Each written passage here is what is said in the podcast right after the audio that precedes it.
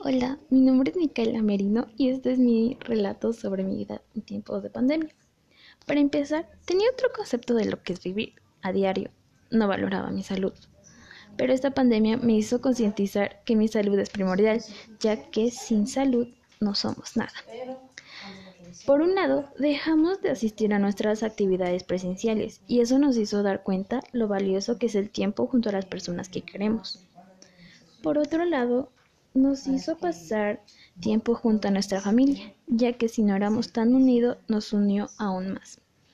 En nuestro caso, como familia, tuvimos una gran pérdida que nos afectó demasiado a todos, pero nos ayudó a ser más unidos y a levantarnos con fuerza y saber que debemos estar ahí pese a las circunstancias y ayudarnos. No sería solo en nuestro caso familiar, sino mundialmente afectó a varias familias.